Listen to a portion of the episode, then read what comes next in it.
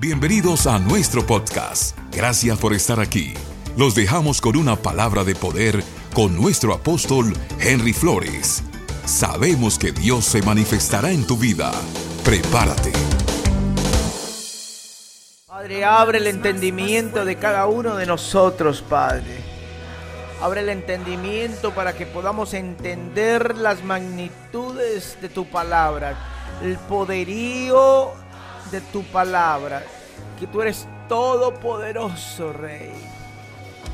Tú eres grande y misericordioso, Rey. Gloria sea a ti, Señor, grande entre los dioses. Oh, Oh, Señor, este lugar de tu presencia, yo siento tu presencia, Padre, y va a todos los lugares donde está escuchándose esta palabra en el nombre de Jesús. Ahora mismo, Padre, ahora mismo, Padre. Toca corazones, toca cuerpos físicos, sana, libera, Señor. Padre, tú eres nuestro Dios, tú eres nuestro suplidor, tú eres el Rey de gloria, el Rey de gloria. En el nombre de Jesús, gracias te damos, Señor. Gracias a ti, Señor. Gracias. Oh, Soro Mamá Que tu presencia pase, Señor, esas cámaras y todos los que estamos aquí. Que tu presencia nos cubra, Señor. Que tu presencia nos sane, nos libere, Señor. En el nombre de Jesús. Gracias a ti, Rey. Oh, Sharababa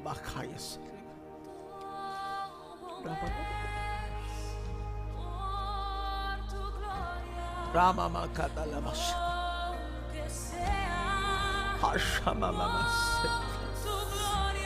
Espíritu Santo Dios. Toca, Señor, libera, cambia corazones, cambia.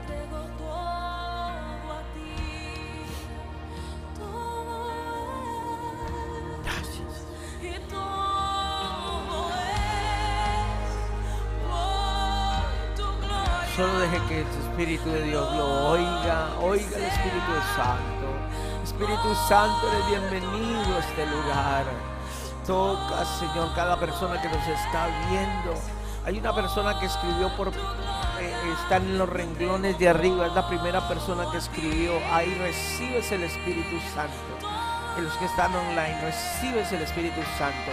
Hay una sanidad, hay una sanidad, hay una sanidad, hay un dolor en la parte del vientre que está siendo sanado. Son comienzos, es un ataque demoníaco en el nombre de Jesús. Todo principio de cáncer en el útero, ahora en el nombre de Jesús es quitado ahora. Ahora problemas de la espalda, problemas de discos. Hay una persona que tiene un problema en el disco. Está siendo sanado en el nombre de Jesús. Ahora mismo hay problemas financieros, graves problemas financieros. El Señor está supliendo las finanzas. En el nombre de Jesús, aleluya, aleluya, amén. Bendiciones para todos los que nos están viendo. Hay una presencia de Dios acá. Tremenda. Bendiciones, se pueden sentar. Chororoso. Os vamos a ver, voy a compartir un temita, un pequeño tema que lo titulé Establecimientos y Fundamentos de nuestra fe. Nosotros tenemos fundamentos. Nuestro fundamento, dice la Biblia, que nosotros, nuestro fundamento es Jesucristo, que nuestra fe está fundamentada en Jesús, ¿cierto? Entonces, si está fundamentada en Jesús, somos carnada para el enemigo, somos carnada para el diablo. Vamos a ir a Primera de Corintios, capítulo 2, versículo 4 y 6. Primera de Corintios. Y dice, y ni mi palabra ni mi predicación fueron fueron con palabras persuasivas de humana sabiduría, sino con demostración del Espíritu Santo. Para que vuestra fe no esté fundada en la sabiduría de los hombres, sino en el poder de Dios. Sin embargo, hablamos sabiduría entre los que han alcanzado madurez y sabiduría, no de este siglo ni de principios. Amén. Entonces, ¿dónde está fundamentada nuestra fe? Jesús es es, el fundamento de nuestra fe. Hay dos tipos de fe. ¿sí? ¿Hay cuántos dos tipos de fe? Una que es fingida y la otra que es verdadera. No estoy hablando acerca de una fe demoníaca, estoy hablando de una persona que viene regularmente a la iglesia, que viene regularmente, que es asistente a la iglesia, que, que se congrega, que de pronto lee su Biblia de vez en cuando, que de pronto eh, alaba a Dios, que de pronto levanta las manos en los servicios, que de pronto está en alguna milla, está sirviendo. Y voy a hablar de los dos tipos de fe que hay en una persona. Y está, eso está en segunda de Corintios, segunda de Timoteo 1.5. está hablando, Barbarita. Segunda de Timoteo 1.5. Trayendo a la memoria la fe no fingida que hay en ti la cual habitó primero en tu abuela Loida y en tu madre Unice, y esto seguro que en ti también. Ok, digan conmigo, fe no fingida. Hay dos tipos de fe, la que es fingida, que está dentro de la fe cristiana, que está en la iglesia, esa persona está en la iglesia, esa persona está, pero el problema es que no ha sabido desarrollar su fe, necesita afianzarse, dice como estaba la, abuela Loida, la abuela Bárbara, ah no, la abuela Unice, eh, y estoy seguro que en ti también. Entonces, trayendo a memoria la fe, digan conmigo, la fe no fingida.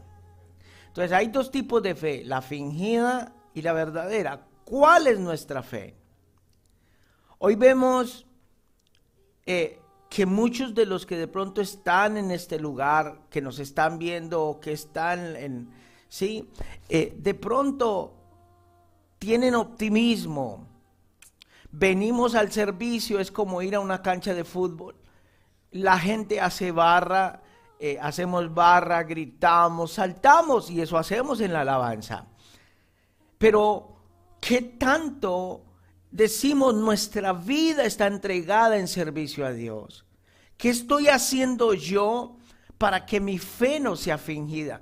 ¿Qué quiere decir fe fingida? La fe fingida es aquella que se desgasta ante ante las pretensiones del mundo. ¿Cómo así, pastor? Sí, aquella que cuando tenemos una necesidad financiera es la que nos hace preocupar cuando tenemos una demanda, cuando tenemos algo que está en contra de nosotros, la que nos preocupa. ¿Cuál es la fe que nosotros tenemos? Yo lo llamo que muchos tienen la fe de domingo. Y la fe de domingo nos salva. La fe de domingo le puede ayudar a usted, pero no nos, no nos libera. Entonces, la fe es una cosa sobrenatural. El optimismo no. Hay cristianos que son optimistas, hay hijos de Dios que son optimistas, pero no tienen fe. Decimos, sí, Dios me va a sanar, sí, Dios me va a sanar, sí, Dios me va a sanar, pero usted sabe que no es una fe profunda, porque sabemos cuando Dios nos va a sanar, declaramos la palabra y la creemos en nuestro corazón y decimos, amén, yo lo creo. Cuando usted eh, dice la Biblia, la fe es sobrenatural.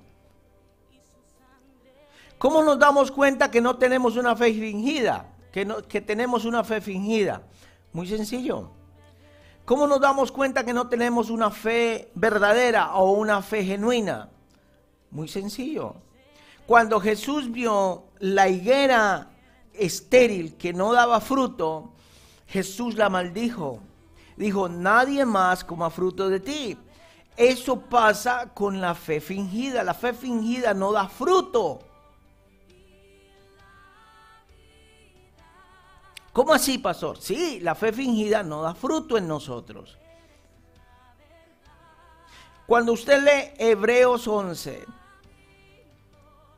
los héroes de la fe, todo Hebreos 11, del versículo 1 al 35, si usted comienza a leer, usted se va a dar cuenta de algo.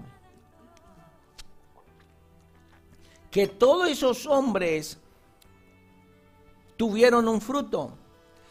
Se les vio el fruto de la fe a través de las épocas.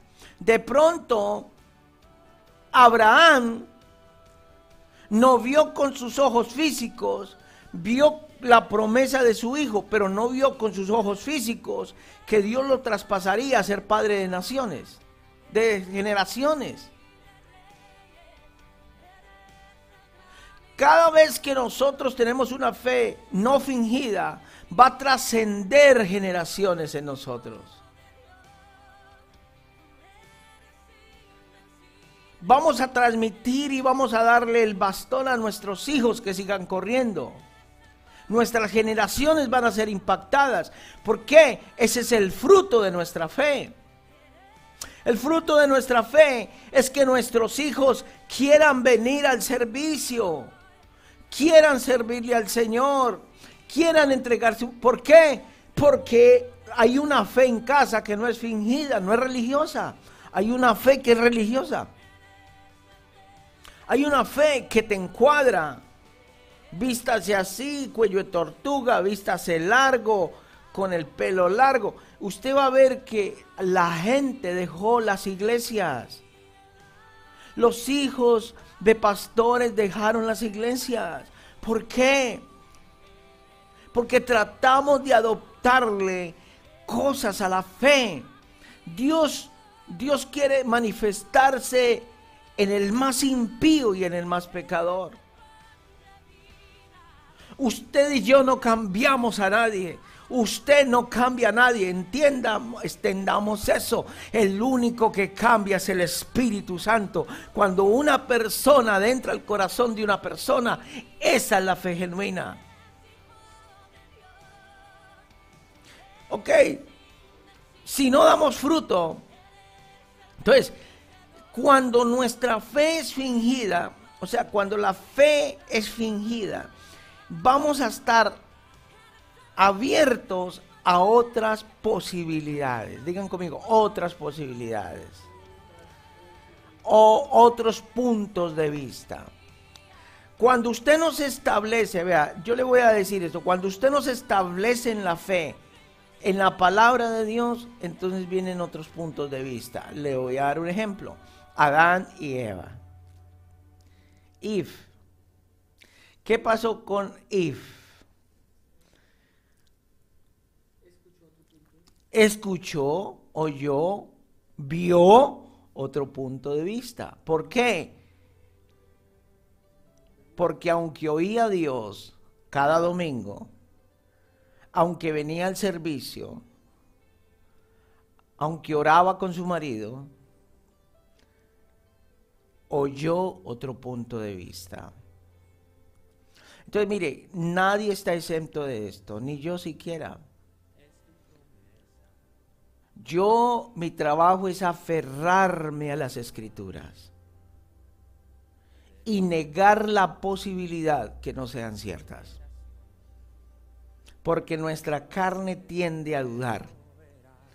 Toda carne, todos los que estamos en un cuerpo humano,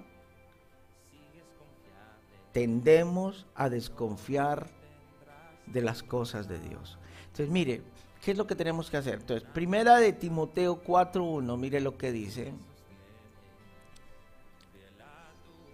Yo estoy corriendo, no tengo tiempo de leer todos los versículos.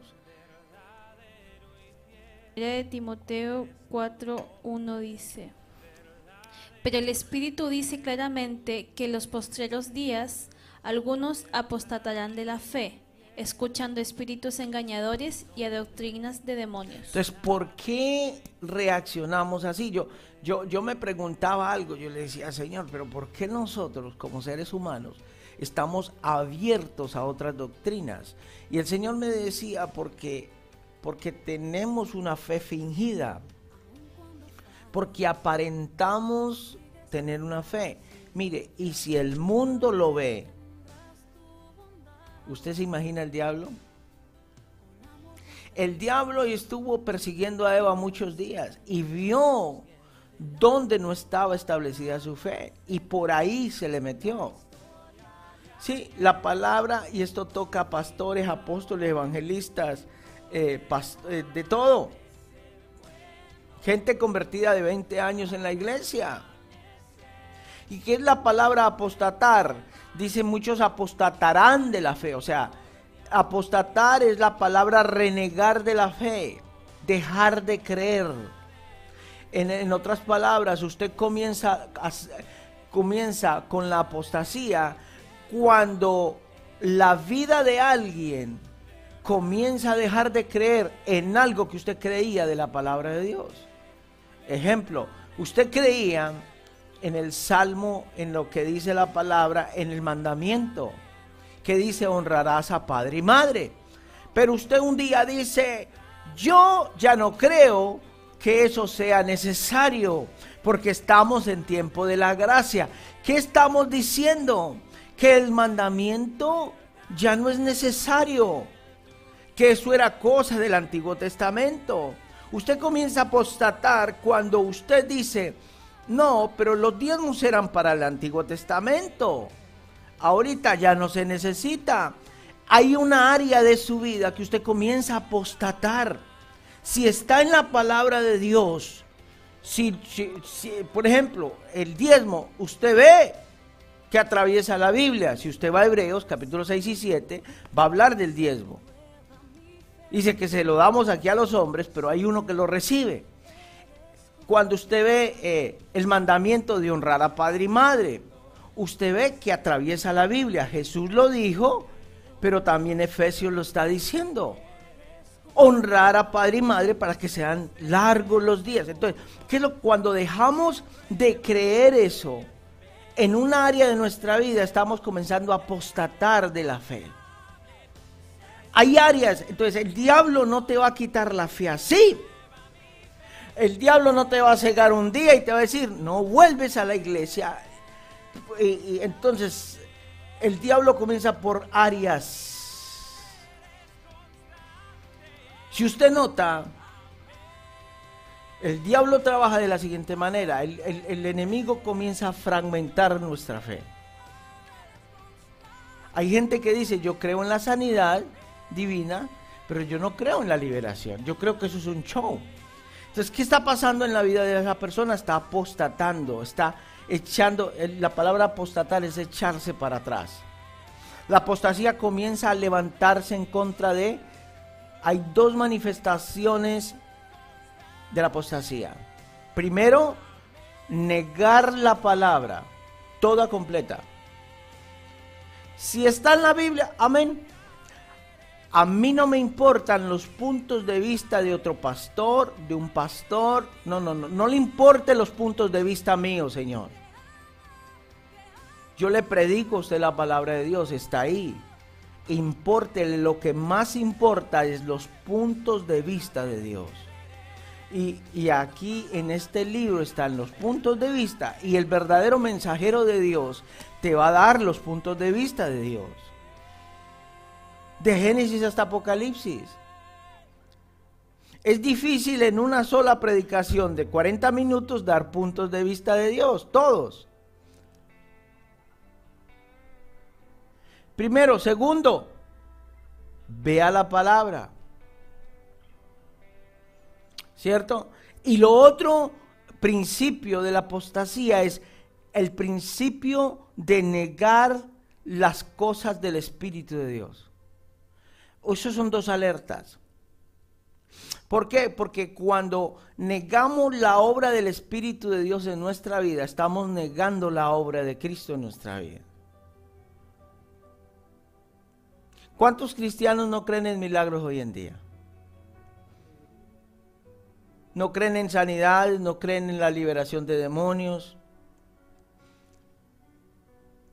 Valen más, hoy en día valen más los títulos que se adquirieron cuando nosotros teníamos el programa en la radio hace muchos años, llamó a alguien y me dijo, ok, si el pastor es pastor porque estudió para ser pastor, ¿por qué la mujer es pastora? ¿Qué tiene que hacer para ser pastora? Y yo le contesté por la radio. Le gracias por su pregunta. Yo quiero que usted me muestre en la Biblia, váyase al libro de Hechos, y yo quiero que me muestre en la Biblia a qué colegio bíblico fue Pedro.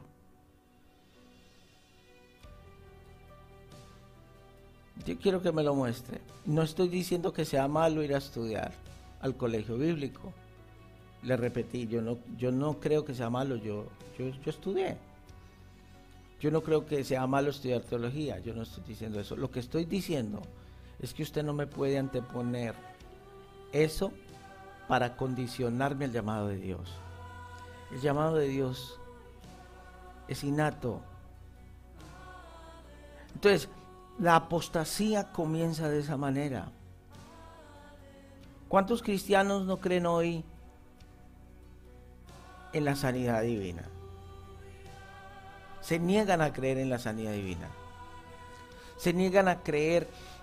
Yo, me imagino que hay cristianos dentro de la iglesia que lo ven a usted, que el Espíritu lo está tocando, comienza a hablar en lenguas y dice, este está loco, este está manipulado.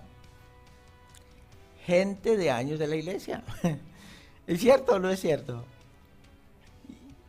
¿Es cierto o no es cierto? ¿Dónde tendrá el enchufe de electricidad este? ¿Lo conectaron por ahí? Si usted está abierto a otros puntos de vista, entonces usted no es salvo ya. Porque cuando usted entra en la apostasía, el diablo le va a comenzar a quitar cosas que usted cree para que deje de creer en las obras de Cristo. Y si usted no cree en las obras de Cristo en su vida, la obra del Espíritu Santo es una obra de Cristo. Hay gente que le puede decir a usted, es que yo no creo yo no creo en la sanidad, en la liberación. Yo no creo, pero pues todavía creo que Dios me salvó. ¿Cómo va a creer una cosa y la otra no? Eso se llama apostasía. El verdadero cristiano de la fe genuina se conoce porque lo que su Señor le dice que haga, eso hace. No andamos por vista, andamos por fe. Cada vez que Jesús sanó a alguien, liberó a alguien, buscaba qué? Fruto.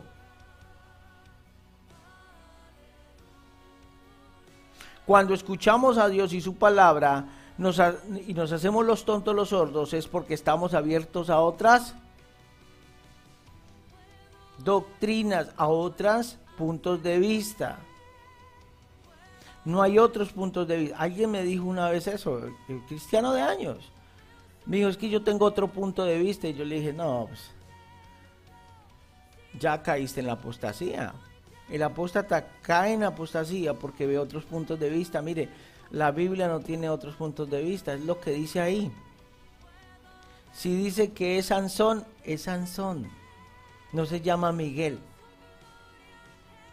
Si dice que David hizo lo que hizo, es porque David hizo lo que hizo. La Biblia no, no, no nos muestra quién es quién.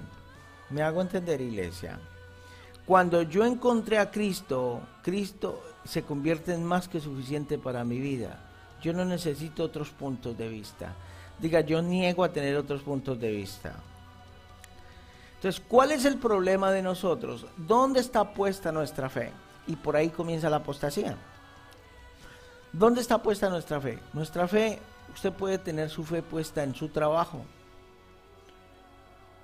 Su fe puede estar puesta en sus ahorros. Su fe puede estar puesta en su credicar, en su jefe, en su propio esfuerzo. ¿Usted dónde tiene su fe puesta? ¿Qué pasaría si hoy llegara a su trabajo y su jefe le dice, bueno, si usted no niega su fe cristiana, entonces usted no vuelve al trabajo. Usted dice, yo voy y lo demando. Bueno, ¿qué gana usted con demandarlo? Mi pregunta vuelvo a, no, es que hay libre religión. Bueno, está bien, está bien todo eso. Pero mi pregunta es cuál sería su posición. Si su jefe le dice que haga cosas que no son debidas, ¿usted qué hace? Hello. Usted se aferra a lo que la palabra dice. Si su fe le dice que no puede, si el gobierno de Australia un día dice, se levanta un gobierno que diga, usted en, en Australia ya va a ser prohibida la Biblia, ¿usted qué va a hacer? Hello, en China es. Entonces, ¿por qué hay el gobierno? Entonces ahí sí sacan el versículo, como es el gobierno y hay que obedecer la autoridad, entonces no leamos la Biblia. Sí que es fácil caer en la apostasía. Dice Daniel 11:32, dice, con lisonjas seducirá a los violadores del pacto, mas el pueblo que conoce a su Dios se esforzará y actuará. Nosotros tenemos que, cuando a Daniel le dijeron, no ore, Daniel qué hizo? se paraba en la ventana y oraba tres veces al día. Estoy orando. Lo metieron al foso de los leones. ¿Y qué pasó con este hombre? Dios lo sacó victorioso. Porque va a prevalecer la palabra de Dios. Ok. Hay gente, por ejemplo, que dice, yo quiero la visa australiana, yo quiero que me den la residencia, pero solamente para vivir del gobierno, para, para sacarle las finanzas al pobre gobierno. Hay gente necesitada, yo sé. Pero hay gente que dice, yo quiero, como tengo cinco hijos, entonces quiero cobrar por cada hijo el doble. Para sacar, solamente ese es el objetivo. Dejan de trabajar, ya no producen, ya no le creen a Dios, o, van al CenturyLink a, a declararse en quiebra para pedir dinero cuando Dios tiene la bendición allá afuera. No, el que me suple a mí es el Señor. Yo tengo que ser un aportador al, sistema, al gobierno para, para que funcione. Pero yo no soy una carga para, para, para la... Sí, ¿por qué? Porque yo soy hijo de Dios. ¿Cuántos estamos aquí o no estamos aquí? Ok. Padre, yo te doy gracias por tu palabra, Señor en el nombre de Jesús. Te doy gracias por aquella persona que me está viendo ahí y tiene ese dolor en la parte de abajo. Es una mujer. En el nombre de Jesús, todo, todo comienzo de cáncer, todo comienzo, esos quistes, Padre, en el nombre de Jesús. Gloria sea tu nombre, Padre. Gracias por permanecer hasta el final. Que el Señor selle esta palabra en tu vida. Comparte el mensaje y búscanos en las redes sociales. Estamos en Instagram, Facebook, YouTube. Quédate conectado en cada mensaje. Bendiciones.